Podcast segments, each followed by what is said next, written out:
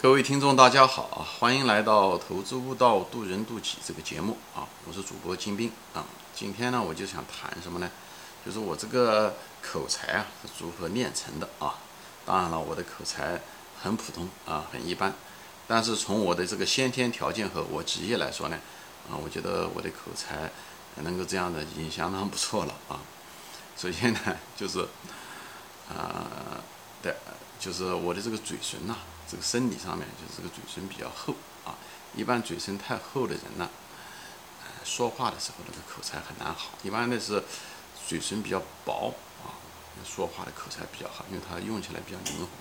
所以我这个嘴唇不是一般的厚啊，啊，喜马拉雅的人可能看不到啊，我的是就是在油管上应该能看得到，我嘴唇是不是一般的厚，是非常非常厚啊。谈恋爱的时候，我太太就说她像我这嘴，就像新加坡人的嘴啊。新加坡人的可能是平均的这个厚度比较厚，也因为这个小的时候这个嘴唇比较厚，说话笨嘴笨舌，也常常被我父亲啊、父母亲啊、弟弟妹妹，呃，弟两个姐姐经常笑话我，就说我这个嘴唇厚，不会说话啊，该说的话不会说出来啊。而且我这个一辈子怎么说呢，也没有怎么样子跟人打交道，所以也没做过销售，也没做过老师，基本上一辈子跟技术打交道，对吧？无无论是嗯做学化学的时候摇试管，对不对？还是后来从事计算机工作，跟机器打交道，跟计算机哎打交道，就是其实是没有什么机会跟人说话的。到了美国来更是如此，因为美国的中文吧说的非常少，都是英文说的多。所以这我的这个视频中，一个就是我的口音可能比较重，啊，用词可能也不当，常常用词不当，因为经常不用啊，中文不用。现在年龄大了，记性也不好，所以有的时候想起来一个什么东西想说，说了一半就说不出来了啊。那些种中国常用的一些歇后语也好，或者成语也好，一些固定词组也好，都说不出来。毕竟离中国已，毕竟离开了几十年啊，也没有机会太多的说中文。但是我就觉得奇怪，我是说，其实我我我个人的感觉到，我还是说，就是说话在组织上面啊，在安排上面还是有一定的天分的啊，跟普通人比起来，表达能力上面还可以。我就觉得奇怪，因为我先天，呃，生理上面嗯没有优势啊，嘴唇很厚，以后呃长期的从事的又是技术的嗯职业，也没有太多机会跟人别人说话。但是为什么我到了这个油管上来说话，或者说？喜马拉雅说话的时候还可以，我的口才还行，我讲话比较连续，所以我的节目也很少去剪接，也是这个原因啊。我就是奇怪，我为什么这个表达思辨能力啊还还是比较连续，还是比较顺畅的。以后我就想了，我的可能跟我早期的嗯孩子的这个跟我的经历可能有关系啊，因为呃其实我们小的时候，大概的时候四五岁、五六岁的时候啊，嗯，我父亲不在身边。那时候也没有电脑，也没有电视啊，就是哪怕有个收音机，讲的都是非常干燥的一些喊的一些革命口号，所以我、嗯小孩子也听不懂。所以唯一的娱乐呢，就听大人说故事。那么母亲也很忙，文化水平也有限，所以呢，每次的时候，每隔几个月我父亲来来跟我们团聚在一起的时候，我们就拉着他不放，就让他去说，就给我们说故事。那时候才四五岁啊，那时记得好清楚。那种情景，像那时候有时候夏天的时候啊，那时候国内都没有，你每家每户都没有空调，然后呢天又热，在家里面又闷啊，在蚊帐里面对吧？又蚊子又多又闷。我们南方的那种天气，梅雨季节，所以一般的人就是到天一太阳一落山，我们呢就把这个凉床就搬出去，首先把这个马路上面。门口家里面马路上面先浇上这个凉水，让它凉下来。我想五六十岁的人，生在六十年代的人可能都有这种体验啊。六十年代或者七十年代初，嗯，一早就把这个凉水以后一铺在地上，让它凉凉下来，洒在地上把它凉下来，以后把凉床很早的就把那个所谓的凉床，就是一种竹坯子编的一种床，放在了站的这个位置啊。等到八九点钟、九十点钟，哎，酝酿下来了。以后就躺在凉床上面，摇着这个扇子啊。那时候仰着天啊，一家人啊，弟兄姐妹啊，挤在那个 凉床上面，坐的睡的人睡得不舒服，但是挤在一起还挺热闹的啊。然后仰望就是抬头看着天。那时候国内的天气，呃，很不像现在雾霾啊，上面的这，嗯，这个天这个，线上星星啊很清楚啊，就是天界夜色凉如水呀，真是这样子啊。以后就听父亲就讲故事。我父亲的口才也不怎么样，所以每次就叫他讲故事，他也就只会一个故事。我估计那个故事都是编来的啊。那故事是什么呢？他永远跟我们讲的是一个故事啊。好像是什么故事呢？故事名字也很奇怪，我估计也是他临时编的啊。他叫做小六子上天，小大就是小二子、小三子，他是小六子上天，不知道为什么他叫这个名字。所以每次他来的时候，我们就叫他讲。以后等他把这故事讲完了以后，我们就问他还有呢？还有呢？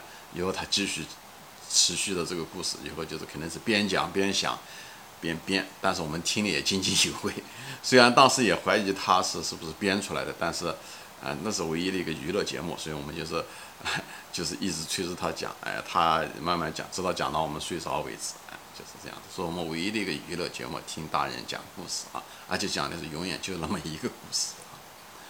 所以呢，一个月，呃，几个月才有这样的一个机会啊。所以我们对那种娱乐是真正的非常渴望，人就是天性可能就喜欢这种故事和想象啊，喜欢这种幻觉，就像我们喜欢现在看电影、打游戏是一样的啊，只是这个形式变得更复杂、更丰富而已。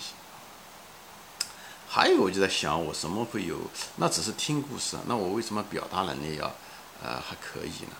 就想起来了，说我小的时候其实还有一个经历是什么？因为那时候父亲不在身边，以后我这个弟弟比我小一岁。以后我们俩经常呢，就是去呃那个公共澡堂洗澡。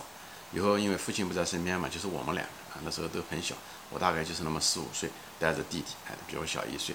我们那个公共澡堂呢，离我们家大概两三百米，顶多三百米啊。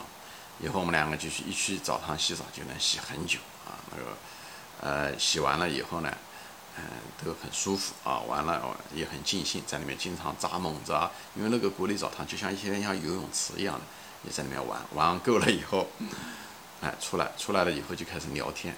我那个弟弟呢，就特别喜欢我讲故事给他听，嗯，因为那时候没有 娱乐嘛，所以呢，我就编一些故事给他听啊。也我讲的故事呢，也是名字是跟我父亲一样的，也叫做小六子上天。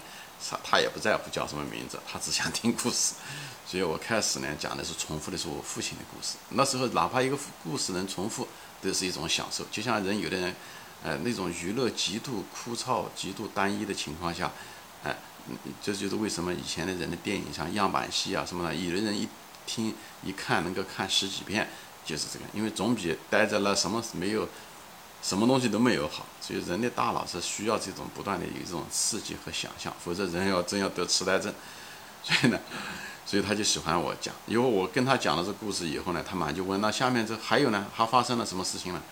所以呢，我那时候就被迫呢，就是边想着就边讲，边想着边讲，而且我得把语句把它讲顺溜了，把逻辑还得讲顺溜了，不能还不能前后矛盾等等。那时候在我四岁和五岁就被我这个弟弟就逼着。有的时候他有的时候也会怀疑，就像我怀疑我父亲说的这个东西是不是他编出来的一样的。他会问，他说那是这是真的吗？以后我就犹豫了一下子，我就说对，是真的。以后不管他是相信也好，还是选择相信也好，最后他也就信了，而且对我说故事乐此不疲。所以我就一直在给他说，在他的 要求下就不断的说，不断的说。所以回家的时候那两三百米路。是快到家了，又往回走，因为故事没说完啊，他还得继续听。因为到了家就没办法了，而我母亲呢，在家里面就等着我们，哎，嗯，那个衣服脱下来，对不对？那个脏衣服，刚刚洗完澡的脏衣服，他就左等右等，就一直等不到。那，啊，那一段两三百米的路，我们要走一个小时到两个小时，就是他一直听着，所以我也得要一直满足他这个娱乐的需要。我想想，这个东西很可能对我后来的。呃，讲话啊，语句的组织啊，可能有一定的帮助啊。嗯，虽然就是，我就觉得现在的年轻人啊，当你有孩子的时候，一个人的小的时候的经历跟你非常有关系，哪怕多少年都不用了。后来你比方说，我后来这个十三二三十年的职业都是跟机器、跟技术打交道，我都没有。但是一个偶然的机会，对不对？就像，对吧？今年年初的时候，我开始做试管，我没想到我说话比我想象中的要顺溜很多。所以，我这是在回望我的人生的经历和历史。我觉得可能跟这个有关系，就跟我早年五岁和六岁的时候，不断的要给弟弟，嗯，讲故事，无论是编造故事也好，还是想象力也好，因为你说故事的时候，你需要组织的语言，你该什么先讲，什么后讲，等等这些东西，还有一定的逻辑等等，还有一定的表达方式，要要吸引他等等，这东西都是一个锻炼。所以小时候的经历很重要，所以年轻的父母，镜头前的父母。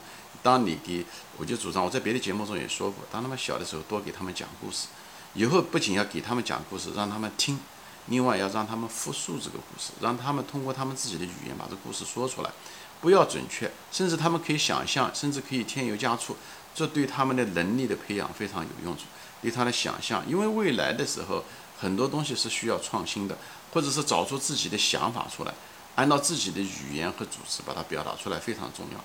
所以，当然了，说东西不仅仅是表达能力啊，另外一方面你要有自己的想法。以后你要多读书，多读书就是不断的让外界不断的给你刺激，给你养分。以后呢，你再再独立思考，以后产生你自己的东西。